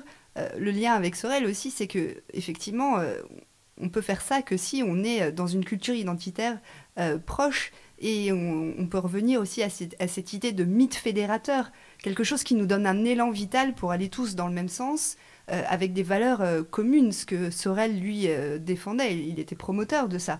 Et aujourd'hui, on voit bien qu'on a vraiment un problème euh, d'identité, un problème de, de valeurs communes bah, qui nous porte. je dirais même plus, euh, bah, quid du mythe euh, mobilisateur d'aujourd'hui? Oui, c'est ça, c'est la question aujourd'hui. Qu'est-ce qui pourrait être les valeurs de la République mythe? Oui, Ça prend du rêve, je sais, mais c'est voilà. C'est vrai? non, pas, pas, non, c'est un cauchemar, bon, bon, mais bon, ça, ça reste un sujet, à mon avis, fondamental. J'en parlais, pour tout vous avouer, récemment avec Julien Rochdy, qui a une approche. il est revenu un peu sur sur certains sujets, notamment sur la notion d'écologisme, qui mhm. défend beaucoup. Il a ce, concept de biocivilisation, à mon avis, qui peut être assez intéressant. Donc, c'est, il s'oppose justement à une partie de cette droite libérale, cette droite entre guillemets prométhéenne, que certains euh, promeuvent justement et qui pour cette, euh, cette sortie euh, justement de la Terre pour aller coloniser Mars, qui est, sur, qui est absolument plus sur un modèle d'enracinement. C'est par exemple Conversano qui disait, entre guillemets, pardonnez-moi le mot, mais j'emmerde la France, entre guillemets. Moi, ce que je veux, c'est juste être entouré de blancs et vivre entre blancs. Bon, d'accord, c'est un projet qui le concerne, mais moi, je veux vivre avec des semblables, comme je l'ai dit, mais sur la terre de mes ancêtres. Donc là, on voit qu'il y a certaines lignes qui sont en train de bouger prochaine, enfin, qui sont en train de bouger en ce moment. Alors, vers où va-t-on aller? Moi, je promets aussi plutôt ce modèle écologique, si je puis dire. Alors, bien évidemment, il y a les notions de décroissance qui vont être à repenser, qui peuvent, qui peuvent faire un peu peur, justement, qui ont peut-être un aspect assez négatif, mais qui vont être aussi, euh, évidemment, à, repenser. Alors, sur le côté de mobilisateur, euh, l'important, enfin l'intérêt du, mythe de la grève générale que pouvait avoir Sorel, c'est que, comment dire, c'était un, mythe que chaque jour les ouvriers pouvaient éprouver. Là aussi, à l'époque, euh, on n'est pas sur euh, du télétravail. Euh, quand on va à l'usine, on y va à, des milliers. Moi, par exemple, j'ai une partie de ma, de ma famille aussi qui est originaire de Lorraine. On habite, entre guillemets, encore dans les anciennes cités ouvrières, même si ça n'a plus rien à voir avec les anciennes cités. Il y avait vraiment une idée de village. Bah, vous l'avez mentionné, Arnaud, c'est c'est Micha qui revient souvent, c'était la fameuse église rouge. On allait à l'école du parti, on se connaissait tous dans la région. Ils avaient, ce qui est drôle, c'est que c'était des personnes qui avaient été déracinées, mais qui avaient réussi à retrouver euh, les, mécanismes mmh. qu'on pouvait Un esprit de communauté.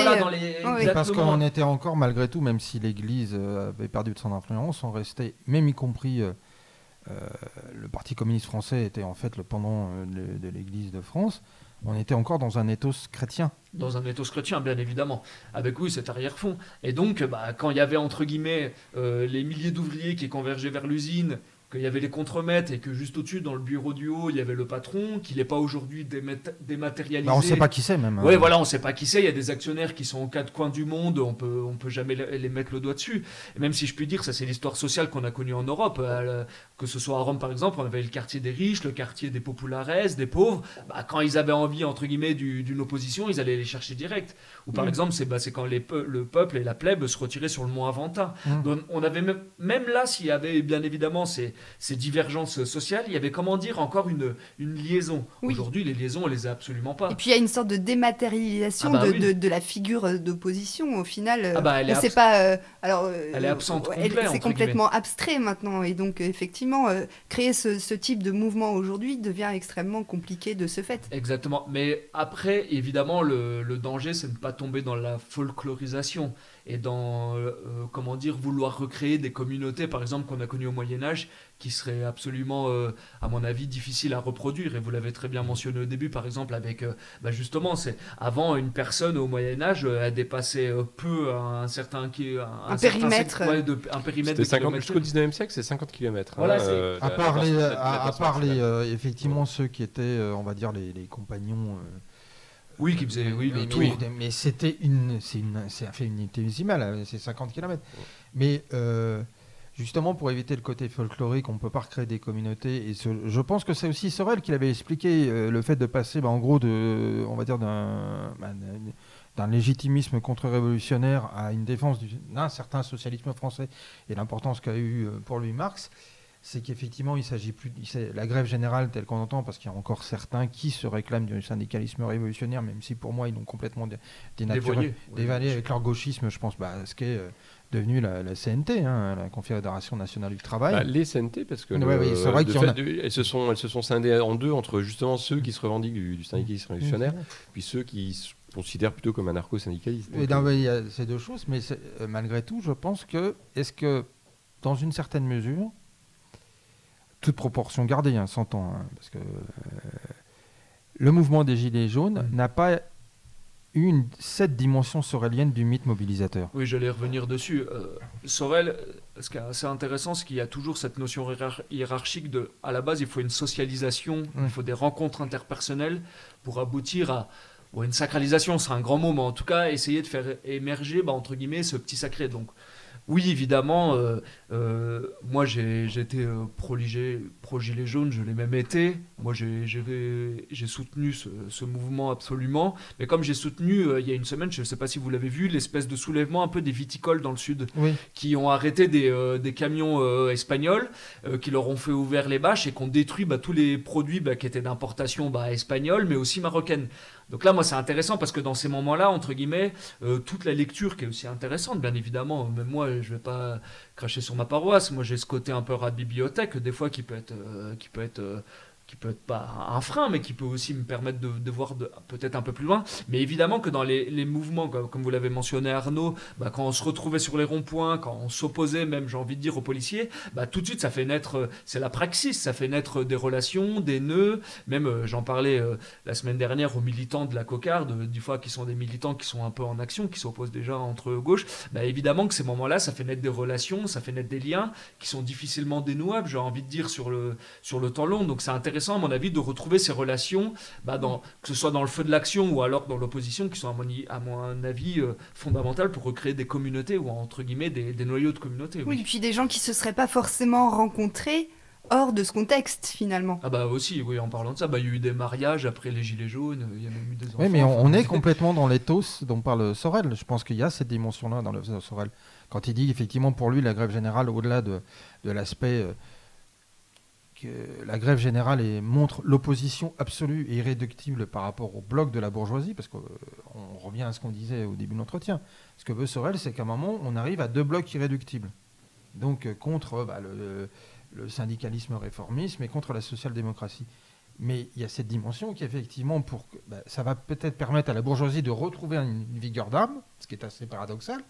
Mais en même temps, il dit, bah, ça oblige les gens aussi à, à se redresser. Quand toute la, quand il utilise toute la métaphore guerrière, mais dans le bon sens du terme, en tout cas de sa vision à lui, on rappelle euh, dans la, question de la lutte, bah, il y a aussi ça, c'est que euh, c'est une transformation à la fois collective, mais en même temps individuelle.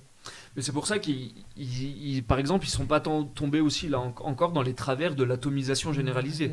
Et, euh, mais même Marx et Engels s'étaient très bien rendu compte que l'atomisation généralisée et l'individualisation des hommes et la vie solitude, c'est le pire, enfin entre guillemets, c'est la pire chose qu'on peut faire pour la, pour cette justement cette congruence et cette euh, formation d'un bloc unitaire. Et c'est pour ça qu'ils sont intéressants quand ils se font les défenseurs, par exemple, de la famille. Ils savent très bien que ça devient, mais là à droite, on, l'a connu, euh, le premier noyau fondamental, le noyau nucléaire, c'est la famille euh, chez, chez, chez Maurras ou. ah bah oui, Maurras, il dit oui, l'importance de la famille comme première quand il parle des corps intermédiaires, euh, les, quand il parle des corps intermédiaires qui peuvent rejoindre le fédéralisme euh, de, Proudhon et même dans une certaine mesure euh, une partie du travail de Sorel, parce que c'est la logique de la subsidiarité, c'est qu'on exerce le pouvoir au plus proche et après ben, on passe au-dessus quand on ne peut pas faire autrement. Et Maurras, c'est une partie, la grande partie de l'école contre-révolutionnaire et de l'école d'action française, a dit que bah, le, premier noyau, euh, on va dire politique, euh, bah, c'est ce qu'évoque. Euh, politique et sociale, c'est c'est la famille, c'est la première base. Ce que vous aviez évoqué dans votre émission avec Anne Oui, absolument. Même si les penseurs socialistes vont vouloir protéger, bah, par exemple, Proudhon dans la pornocratie, le, noyau familial. Mm. Mais comment dire, ils savent très bien aussi que euh, l'irruption, et entre guillemets, pour qu'il y ait un mouvement entre guillemets révolutionnaire et social, c'est aussi euh, la notion d'atelier qui est très importante et d'usine. Mm. Peut-être ce qu'on retrouvait moins à droite, ça. Donc là aussi, euh, les penseurs socialistes, ils avaient aussi cette tradition en disant bah, que la famille peut être aussi une aliénation sur certains rapports. Donc là aussi, toujours cette notion de pharmacone, d'avoir le poison et le remède, ce qui est intéressant quand moi par exemple je peux me revendiquer aussi de Maurras, c'est une personne qui, m'a formaté aussi intellectuellement, mais c'est vrai que là ça me permet à chaque fois bah, de pouvoir opposer entre guillemets des personnes. Bon après euh, le, but aussi c'est pas de tomber dans le flou et de tomber bah, dans le nini en fait entre guillemets, c'est trouver une voie aussi. non, parfois euh, ce qui pourrait être intéressant c'est de sortir du nini pour passer euh, peut-être à la conjonction et et, c'est-à-dire et, Sorel, et, et, et, Sorel et Morin, c'est peut-être euh, et de droite et de gauche. ça, il y a un autre débat. En tout cas, ce qu'on ce peut, qu'on peut dire aussi pour conclure c'est, euh, sur Proudhon, c'est que effectivement, il était défendeur de ce noyau familial qui était essentiel. Et ce qu'on peut remarquer, qui est toujours vrai aujourd'hui, ce qu'on peut constater toujours aujourd'hui, c'est que effectivement, quand on, démantèle euh, la famille, on se retrouve avec des gens plus seuls, avec plus de précarité, avec plus de difficultés au quotidien, avec euh, un interventionnisme de l'État plus important aussi. Euh, donc on tombe dans une espèce de décadence aussi. Donc euh, oui, il faut nuancer, mais quand même, le, fond, le fond est là et on peut le constater encore aujourd'hui. Bah, C'était Patrick Buisson qui avait une remarque assez intéressante. Il disait que la première, entre guillemets, aide sociale dans la société qui est jamais prise en compte, c'est les relations familiales. évidemment, c'est quand on va prendre du temps pour aller aider un proche, pour aller aider une grand-mère, et évidemment qu'il nous viendrait à aucun moment dans l'esprit de demander un prix. Et pourtant aujourd'hui, tout est, marchandé. C'est exactement, c'est là-dessus que le marché essaie de mm. mettre, parce que comment dire, c'est de la perte sèche quand c'est une relation ou un contrat qui est pas qui est pas comment dire qui est pas, qui est pas rémunéré voilà, euh, exactement ils disent bah non justement là il y a quelque chose de donc à, mon avis il faut essayer de préserver au maximum ces communautés. Évidemment qu'on sera obligé de passer par euh, par des contrats des contrats économiques ce genre de choses bien évidemment mais il faut essayer comment dire oui de, de, protéger le plus possible et comme vous l'avez très bien mentionné au début de, euh, de votre présentation sur la notion de propriété quand Proudhon, Sorel ou même des penseurs comme Chesterton ou Hilaire Belloc vont protéger la propriété, ils la protègent à la fois contre le capitalisme dévorant qu'on connaît des grandes industries, mais aussi contre le capitalisme d'État. Donc là aussi, c'est assez intéressant. Et comment dire, ça, ça, ça nous ramène à, notre héritage culturel européen, comment dire, de responsabilisation euh, d'hommes, de, de, citoyens civiques qu'on pouvait déjà retrouver sous la romantique, mais chez Virgile, c'est l'homme du soc et de l'épée, le caractère paysan. Alors aujourd'hui, euh, par exemple, autour de la table, malheureusement, il n'y a aucun paysan. Donc évidemment que nos sociétés ont été euh, arrachées à cette substance qui nous a construit en tant qu'Européens. Mais je pense qu'on peut le retrouver sous, certains aspects aussi, notamment communautaires. Ah, c'est peut-être qu'effectivement on a été arraché euh, directement au monde paysan, mais on voit qu'il y, a des restes, c'est que malgré tout, euh, les sociétés européennes, même si la ville est en importance, mais reste des sociétés, on va dire, paysannes, et la France encore plus. J'ai l'impression la France... Encore plus, parce que la, transformation s'est faite infiniment plus lentement qu'ailleurs. Oui, mais, mais, c'est ce qu'explique un Sorel, je crois que vous l'expliquez dans Sorel, c'est-à-dire que, contrairement à des pays comme l'Allemagne, euh, sans parler de la Grande-Bretagne ou même de l'Italie, euh, l'importance du monde ouvrier dans le, dans le monde en France, elle était très tardive. On peut dire que c'est quasiment le dernier tiers de, du 19e siècle. Ah bah oui, mais c'est le grand livre de Karl Polanyi, La Grande Transformation, qui explique très bien, euh, entre guillemets, au, en Angleterre, justement, qu'on a ce passage. Mm. Mais là aussi, ça nous oblige entre guillemets, quand on se revendique de droite, bah, à, considérer ces questions économiques et ces questions socio-économiques bah, qui sont intéressantes parce que, comment dire, elles vont répercuter aussi sur nos systèmes de pensée, ce genre de choses. Mais par exemple, sur la ferme, je sais que c'est Guillaume Travers, euh, il me semble que vous, il est peut-être mm. venu ici au Oui, déjà venu, euh, Guillaume. Oui, et euh, il faut lui rendre hommage, il fait un travaux des travaux exceptionnels justement sur ces questions. Il avait écrit un article dans Éléments où il était revenu justement sur, ce, sur le fait que les fermes familiales en France sont en voie de disparition. Aujourd'hui, on voit que les grandes exploitations, entre guillemets, les grandes firmes industrielles achètent à prix d'or. On le voit par exemple en, Afrique où la Chine va acheter. on l'a bien vu aussi en Ukraine où c'était euh, les États-Unis. Donc là, voilà. En France, hein, vous allez au dans, l'Allier ou dans d'autres endroits qui concernent, c'est des, des milliers d'hectares de plaine à blé fertile et qui sont rachetés par les Chinois. Le land grabbing, c'est pas c'est pas pour les autres. Hein. Donc voilà, euh, là ça nous oblige, eh ben, entre guillemets, quand on vient même d'une tradition de droite, et eh ben, à considérer les questions socio-économiques. Et c'est ce que j'ai essayé entre guillemets de d'esquisser dans ce livre, et j'espère mm. que ma génération, bah euh, Enfin, comment dire, s'emparera de ces questions qui sont, à mon avis, à mon avis fondamentales bah, justement pour notre souveraineté future en tant que Français, en tant qu'Européens et même en tant qu'individu. Bah, c'est peut-être aussi reprendre un ouvrage, en tout cas le titre, euh, en tout cas c'est peut-être ça l'axe du combat ou ce qui peut être un mythe mobilisateur, c'est de se dire, c'est d'aller au-delà des illusions du progrès. Ah bah ça c'est fondamental. Mais moi j'ai bien aimé par exemple le mouvement populaire qui s'était passé en Hollande, vous savez, avec les mmh. fermiers. Mmh. Là ça me parle.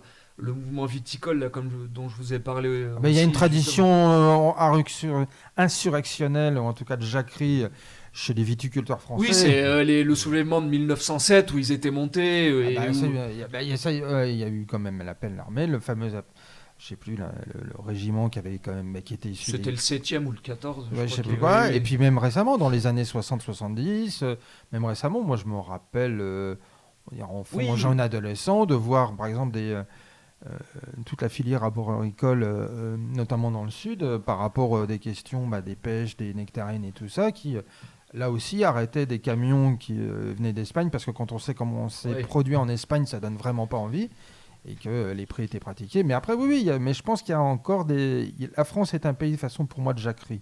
Oui, oui. Il y a toujours des jacqueries latentes en France. On a. Bah, parce que le paradoxe, c'est que. C'est pas le paradoxe, c'est peut-être que ça fera l'objet d'une autre émission, mais c'est comme la France est un pays créé par l'État qui n'a pu exister parce qu'il y a une volonté politique de le créer, il y aura toujours un phénomène de jacquerie c'est pas la France n'est pas un phénomène, je dirais, si je peux me permettre cette idée simpliste. En tout cas c'est ma vision, c'est pas un phénomène naturel la France. Oui, oui, bien sûr, oui, bien sûr. Puis après, tu as un fond ethnique de. de oui. bon. le vieux fond gaulois, on aime bien se faire la guerre entre nous quand même. Oui, mais il y a cet aspect volontarisme dans la construction et ça, eh, ça n'allait pas de soi que le fait que la France soit euh, la France, oui, ça c'est fondamental. Mais ce volontarisme, on le retrouve aussi. Moi, je, on, va rebondir sur euh, le sujet quand même de l'émission. C'est le, bah, c'est l'éthos guerrier de Sorel. On peut dire que Sorel, c'est vraiment une, c'est du volontarisme. Oui. Donc vive la prochaine révolution paysanne qu'on soutiendra. oh bah sans problème. sans, problème. Euh, pour euh, aussi euh, conclure et, arriver justement à l'importance de la femme chez Sorel, on n'en a pas encore parlé, et pourtant c'est un vrai sujet. pour, pour la petite histoire, en réalité, Sorel était, était en concubinage. Il ne s'est jamais marié, sauf erreur de ma part, vous confirmez Non. et donc je voulais partager avec nos auditeurs un extrait d'une lettre écrite après le décès de sa compagne, qui est donc euh, Marie-Euphrasine David, une femme très croyante, euh, issue d'une famille modeste, qu'il n'épousera donc jamais pour aussi des histoires de... Par convention sociale. Voilà, par respect des exactement. Alors, euh, on a bien vu que pour Sorel, le mariage était un vrai engagement, c'était quelque chose de très important, de fondamental. donc, donc je, je vais vous lire cette citation. Heureux l'homme qui a rencontré la femme dévouée, énergique et fière de son amour, qui lui rendra toujours sa jeunesse, qui empêchera son âme de jamais se contenter, qui saura lui rappeler sans cesse les obligations de sa tâche, et qui parfois, et qui parfois même lui révélera son génie. Mm. Voilà. Est-ce que vous voulez en dire un mot? Bah, Disons qu'on attend notre Jeanne d'Arc. oui, mais non, mais ce qui est un... non, mais quoi le Même ce couple Jeanne d'Arc Marianne, euh, hmm. même si on, euh, je pense qu'Arnaud euh, a une préférence pour Jeanne et non pas pour Marianne, mais mine de rien, Marianne fait aussi partie pour ça fait les bons et les mauvais côtés bah, de l'histoire de France. C'est, on en hmm. parlait même au début hmm. de, notre entretien. c'est ce couple Lazare Carnot Vauban. Il y a une continuité. Alors, elle est, oui, évidemment oui, mais je sais, Arnaud me fait, euh, me fait des gros yeux. non, mais j'exagère. Oui, mais je sais, je sais. Mais essayons aussi de faire euh, de cette continuité en tout cas. ce qui est intéressant quand on parle de Jeanne d'Arc, c'est que ça a été un, un, échange important, et vous le rappelez dans votre livre, entre Sorel et Peggy. Oui, oui, oui. oui, oui, oui Où à un moment, Sorel fait part de critiques à l'égard d'une certaine position de Peggy, mais on sent quand même qu'il y a, il y a quand même, il y a eu vraiment une émulation, je pense, entre les deux. Bah, rappelez que Sorel a quand même écrit dans la revue de Peggy. Oui, bien sûr, oui, les cahiers de la quinzaine. Ouais.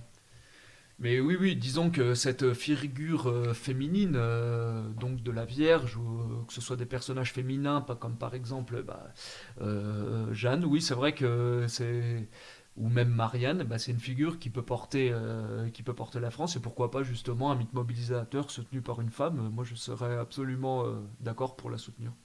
Pas de problème là-dessus. Est-ce que vous voulez nous parler de votre prochain ouvrage? Oui, alors. Est-ce que c'est possible? Oui, bien sûr. Bah, mon prochain ouvrage, justement, revient sur euh, ce débat, comment dire, entre identitaire et souverainiste qu'on retrouve pas mal, bon, qui est assez, euh, qui est assez euh, localisé à la droite, entre guillemets, au camp national, mais à mon avis, j'ai voulu revenir quand même sur ces, euh, sur ces notions, bah, comme on est revenu aussi tout au long de ce débat sur mhm. l'opposition entre racialiste et identitaire.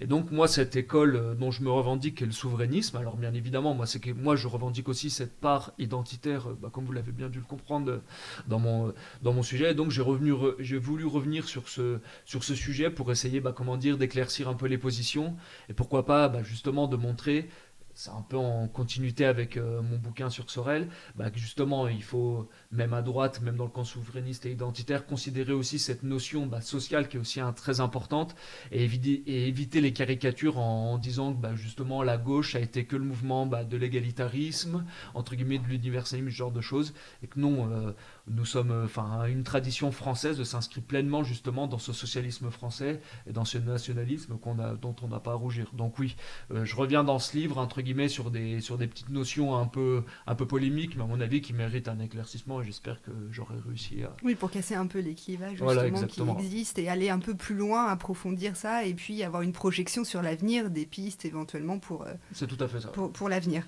Ah, donc ça sera l'objet d'une nouvelle émission alors oui, mais bah, volontiers. Rendez-vous est pris. On... Donc ce sera aux éditions La Nouvelle Librairie. Oui, voilà. Et ça sort euh, normalement début novembre. Début novembre. Ah, bah, très bien. Très bientôt. C'est très bientôt, effectivement.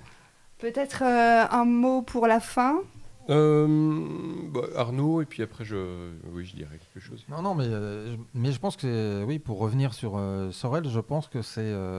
moi, ce que j'ai trouvé intéressant avec le livre de Rodolphe, c'est que ça m'a incité à me replonger dans Sorel. Et je trouve ça toujours très bien quand quelqu'un incite à replonger dans, on va dire, des classiques que l'on a lus à une époque, il y a un certain nombre d'années. On dit oui, j'ai lu ça. Puis en fait, de voir qu'il y a d'autres pistes.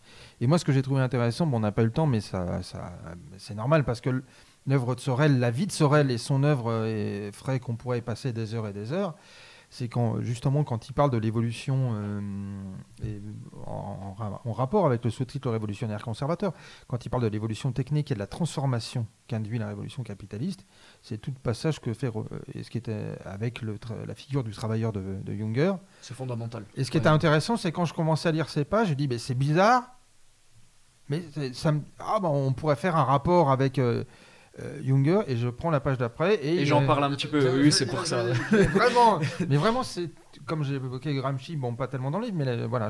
Et donc c'est pour ça que moi j'incite vraiment les gens. Euh, bah, il faut lire les livres, c'est la première des armes et c'est une arme fondamentale. Il faut en plus bah, promouvoir toutes les maisons d'édition qui font un excellent travail, avec lesquelles nous avons des raisons de, je vais dire des relations d'amitié, mais qui font un excellent travail, comme les éditions de la Nouvelle Librairie. Et donc, j'incite vraiment les auditeurs à se procurer le livre de Rodolphe. Mm. Merci. Pour ceux qui n'ont, juste euh, une petite aparté, pour ceux qui n'ont pas beaucoup de temps pour euh, lire, éventuellement, on peut aussi dire que euh, on a un site Idéochoc où il y a des, des podcasts et, qui sont disponibles et qui permettent d'avoir des résumés synthétiques d'une vingtaine de minutes euh, où on peut retrouver justement euh, des, penseurs comme Sorel, euh, comme Proudhon aussi. voilà, un, choix vraiment affiné par rapport à ça et un accès très, très rapide finalement. Et on peut ensuite aller approfondir en lisant le livre évidemment mais on n'en a pas toujours le temps et, donc on peut soutenir effectivement ce site qui est une structure amie et qui sont des camarades. Absolument. qui fait vraiment un excellent travail. Oui, moi juste un petit mot sur le. On, sait qu'une une des, accusations de nos, adversaires souvent est le, confusionnisme, de dire ah mais en fait il y a du confusionnisme, bah, justement sur des, personnalités comme Sorel euh, qui finalement peuvent être à la fois revendiquées par, euh, des courants euh, nationalistes et des courants qui aujourd'hui se, se, classent à gauche, mais qui à l'époque auraient pu être socialistes. Et bien, à un moment, bah, il y a cette, euh, cette, confusion. Alors, euh, il y a une étiquette hein, qui, qui, est souvent collée là-dessus, qui est l'étiquette de rouge-brun. Euh, je pense qu'on n'a pas à, rougir. D'abord, cet argument-là. à brunir. à brunir. cet argument-là n'en est pas un. cet argument-là, il, cet argument est, généralement celui de, de ceux qui sont hémiplégiques intellectuellement et qui, en fait, sont dans ce qu'on disait tout à l'heure, hein, dans, le, dans, le, refus de la, la confrontation des idées, euh, dans le refus de, lire autre chose. De la nuance. Tout à fait, de la nuance aussi. Et, je pense que. Même du sur eux-mêmes. Ouais. Si, si euh, s'il y a bien une qualité euh, qu'on peut partager, qu'on peut revendiquer, nous, c'est pour le coup la, liberté, la liberté intellectuelle. Et cette liberté intellectuelle, elle n'a pas de prix. Elle nous permet de, de savoir où on est, de savoir ce qu'on souhaiterait pour notre peuple, pour notre pays, pour notre société tout en acceptant euh, et tout en sachant que lire d'autres idées, d'autres auteurs et euh, des gens qu'on pourrait qualifier comme étant de, l'autre rive euh, ne vient pas nous, diminuer, ne vient pas ébranler ce qu'on pense, mais par contre vient au contraire nous enrichir.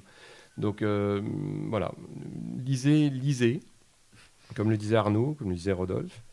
mais lisez aussi de tout, et pas seulement en effet des auteurs qui, a priori, sont seulement proches de nous. Je pense que la, nouvelle droite, depuis euh, maintenant euh, une cinquantaine d'années, alors peut-être un petit peu moins, on va dire depuis au moins une bonne vingtaine, trentaine d'années, euh, fait ce, travail d'ouverture. Et donc, à nous de le continuer. Voilà. On va dire une quarantaine d'années, parce que je crois qu'ils avaient commencé avec à parler de Christophe. C'était les premiers à parler de Christopher Lash. Oui, c'est vrai. Dans un numéro de Nouvelle ouais, mais Christopher Lash était un anglo-saxon, il était, moins connu aussi. Là, on, on peut dire oui, une trentaine d'années, euh, la, Nouvelle Droite a fait un excellent travail pour. Toi, quand Alain de Benoît euh, écrit sur euh, sur Berthe. Hmm. là, on se dit bon bah oui, il y, a une, y a une ouverture, quelque chose qui est fait. Voilà. Bah, écoutez, merci à, vous tous. on se retrouve bientôt pour de nouvelles aventures. Et puis bah, j'espère bien en effet que nous espérons bien vous, retrouver ici dans pas trop longtemps, Rodolphe. Bah, ce sera avec plaisir, merci à vous. Merci Rodolphe. Merci, et puis comme d'habitude, un petit cri de guerre à l'abordage. Et, pas, de quartier.